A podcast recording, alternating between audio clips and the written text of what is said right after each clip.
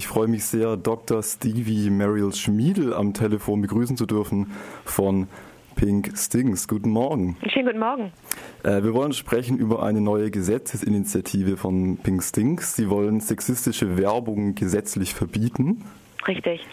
Ja, da stellt sich ja zunächst die Frage, wie man das Sexismus eigentlich definiert. Ab wann gilt denn Werbung für Sie als sexistisch bzw. geschlechterdiskriminierend? Na, da sagt zum Beispiel der Werberat, das wäre ja sehr subjektiv, da hätte jeder einen anderen Maßstab. Für uns gibt es eine ganz juristische Grundlage, der Artikel 3 des Grundgesetzes. Und ähm, wenn jetzt jemand kommt und sagt, Mensch, die H&M Dessous-Werbung, wenn dann immer so Frauen in Bikinis abgebildet sind, das ärgert mich, das finde ich sexistisch.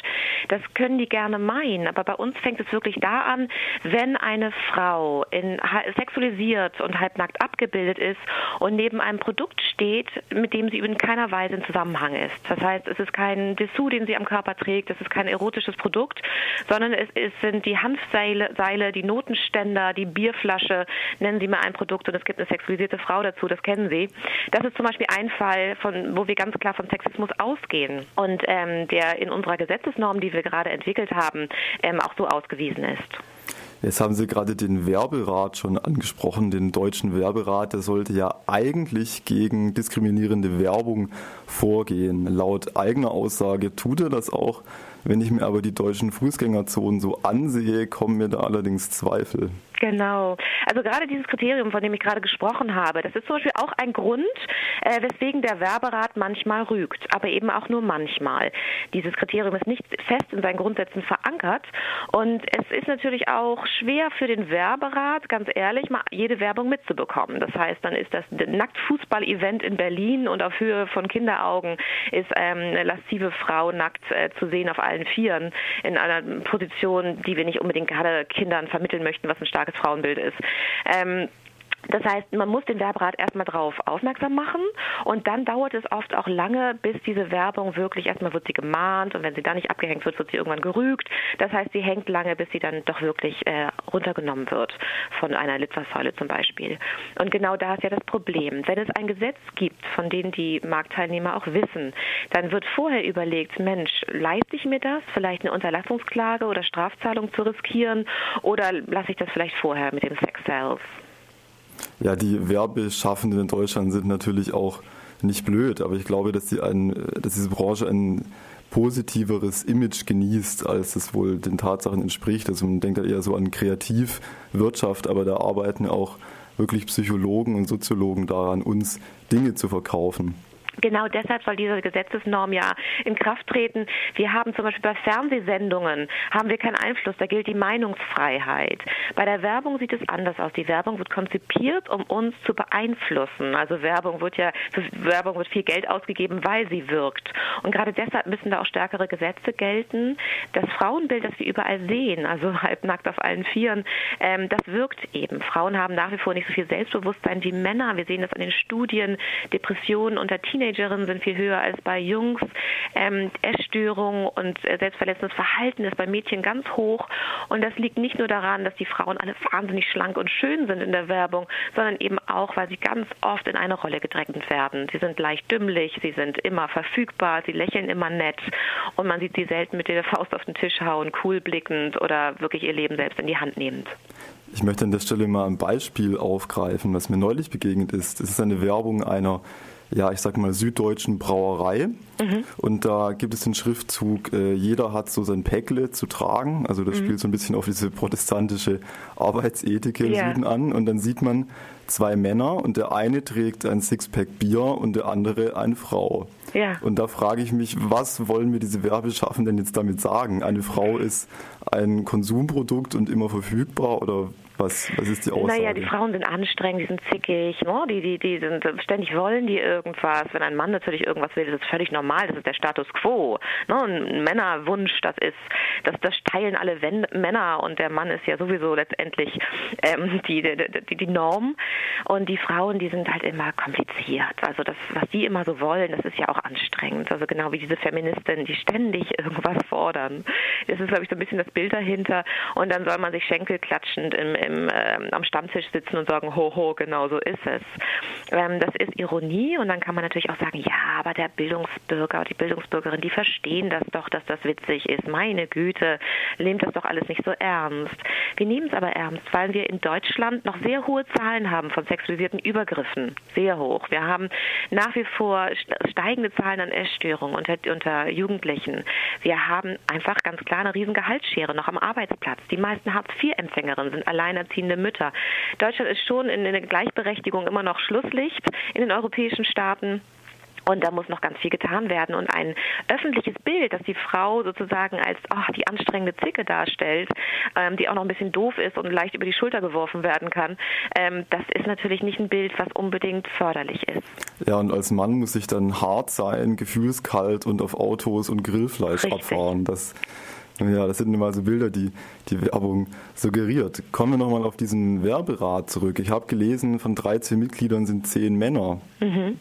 Wie, wie kommt es? Also, wie darf ich mir das vorstellen? Heißt es dann, da entscheiden dann Männer darüber, ab wann sich Frauen diskriminiert fühlen dürfen? Oder wie kommt das zustande? Die, ähm, es ist natürlich, der, Werberat hat Diskriminierungsrichtlinien, die sind auf der Webseite zu finden, die sind wahrscheinlich auch zusammen ähm, etabliert worden. Ich weiß nicht genau in welchem Jahr.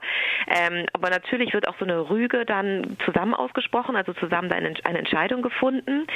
Es ist natürlich nicht in Ordnung, dass davon zehn Männer sind und die kommen alle direkt, also da sind da ist Außenwerbungs äh, Menschen dabei, die Außenwerbung schalten, die ähm, selber in, der, in Werbeagenturen tätig sind, im Vorstand. Die kommen also ganz klar aus einer Branche, die mit Sex Sales arbeitet und natürlich dann auch mal ab und zu eher vielleicht ein Auge zudrücken will. Ich denke aber, ähm, so wie ich Werbestrategen und Strateginnen kenne, weil da ich mich auch ab und zu mit denen zusammensetzen darf, auch wenn dort Frauen sitzen würden, was natürlich trotzdem immer noch besser wäre, ähm, wenn es eine Quote gäbe, ähm, trotzdem kann man auch nicht sagen, dass Frauen jetzt unbedingt anders entscheiden würden es ist ja nicht so, dass die Werbung da draußen geschaltet wird und dann alle Frauen sagen, das ist doof, sondern wir leben in einer Zeit, in der uns ähm, Sexualisierung als Empowerment verkauft wird. Wir sind stuhl, cool, wir sind stark, wenn wir, ähm, wenn wir sexy sind. Und es gibt die, gerne die eine oder andere Werbestrategin, die auch sagt, ja mein Gott, was, Frau Schmiede, was haben Sie denn für ein Problem? Das ist doch erotisch, das ist doch schön anzusehen. Also insofern ähm, sind es dann auch doch auch natürlich auch die weiblichen äh, Werberinnen, die ähm, diese Entscheidungen oft mittragen. Ja, es wurde unter anderem auch schon in der Taz über die Kampagne berichtet und ich habe festgestellt, dass gerade bei Gender-Themen ist irgendwie der Shitstorm oft vorprogrammiert. Aber hallo. Und oft wird da gefragt, äh, ja, was ist denn eigentlich mit dem Schutz der Kunst- und Meinungsfreiheit? Fällt das mhm. nicht auch darunter, diese Werbung? Was sagen Sie dazu? Genau darum, das versuchte ich eben zu sagen. Es ist so, dass ähm, wir in Deutschland natürlich die Meinungsfreiheit und die Kunstfreiheit haben. Die gilt bei Werbung aber nur ganz selten. Zum Beispiel hatte Benetton den großen Skandal vor ein paar Jahren, falls Sie sich erinnern, die Benetton-Werbung Werbung, wo ein, eine Nonne einen, einen Priester küsst oder ne, wo auf AIDS aufmerksam gemacht werden sollte, viele starke Kampagnen, die galten als Kunstfreiheit, weil nicht vorrangig mit Benetton geworben wurde und auch kein Produkt beworben wurde. Benetton war nur ganz klein irgendwo zu sehen an der Seite und in diesem Fall konnte man wirklich sagen, es geht hier um Meinungsfreiheit oder Kunstfreiheit. Normalerweise ist es aber so, dass wir das dritte, den Artikel 3 des Grundgesetzes gegen Meinungs- und Kunstfreiheit abwägen müssen. Und gerade in der Werbung, weil sie wirkt, weil sie ganz stark beeinflusst, ähm, würde hier Artikel 3 des Grundgesetzes in einer Rechtsprechung immer vorgezogen werden. Das heißt, Gleichberechtigung muss geschützt werden, weil davon auszugehen ist, dass wir auf der einen Seite Steuergelder ausgeben, um Frauen stärker zu machen durch Frauenförderung, auf der anderen Seite aber durch Werbung, weil sie wirkt, das das Frauenbild und das Selbstbewusstsein von Frauen wieder minimiert wird. Und deshalb muss da strenger ähm, gehandelt werden bei der Werbung. Wie sind denn bis jetzt so die Rückmeldungen von Politik und Wirtschaft? Ähm, also erstmal kann man ja ganz klar sagen, dass alle großen Frauenrechtsorganisationen uns unterstützen, ähm, die ja auch Lobbyarbeit betreiben. Wir haben den Deutschen Juristinnenbund hinter uns, das heißt juristisch ist diese Norm geprüft. Mhm. Und es ist insofern eine ganz neue Situation für die Politik. Bisher war der Werberat, natürlich seit 30 Jahren gibt es Frauen, die sich beschweren über sexistische Werbung, aber es gab keinen wirklichen juristischen Ansatz, daran zu gehen. Wir sind also die Ersten, die eine Gesetzesnorm entwickelt haben und fangen jetzt erst mit der Sensibilisierung an. Nach unseren bisherigen Gesprächen merken wir, dass das das Thema noch überhaupt nicht präsent ist in der Politik. Das heißt, es wird, wir beginnen jetzt mit äh, Lobbygesprächen.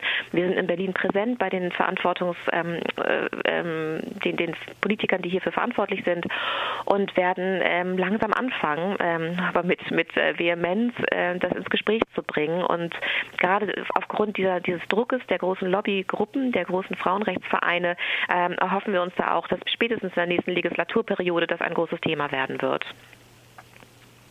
Ja, dann bleibt noch zu fragen, wie kann man sie denn unterstützen? Man kann uns unterstützen jetzt auf werbung.pinkstings.de gehen und die Norm unterstützen, aber auch auf pinkstings.de finden Sie den Button dafür.